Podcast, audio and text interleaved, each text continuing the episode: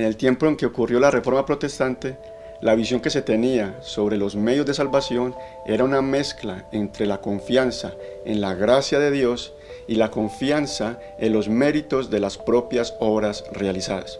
Se creía que una persona podía acumular un tesoro de méritos que contaría a su favor en el tribunal de Cristo.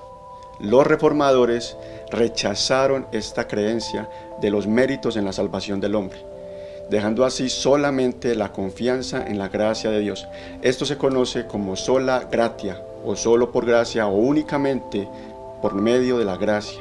Esta doctrina sostiene que la salvación es solamente por la gracia de Dios.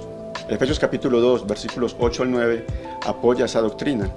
Dice los versículos 8 al 9, porque por gracia ustedes han sido salvados, por medio de la fe. Y esto no procede de ustedes, eh, sino que es don de Dios, no por obras para que nadie se gloríe. Vemos que la salvación es solo por gracia y es un don de Dios. Un don es un regalo de Dios. Y gracia significa favor inmerecido. La salvación no es algo que el pecador llegue a merecer o pueda alcanzar por sus propios méritos. Solamente es posible por los méritos de Cristo. Y esto es porque la salvación es un regalo. Y si es un regalo, depende solamente de Dios y no de nuestras obras. Y si depende de Dios, solo Dios la puede dar. Y Él la da a quien Él quiera.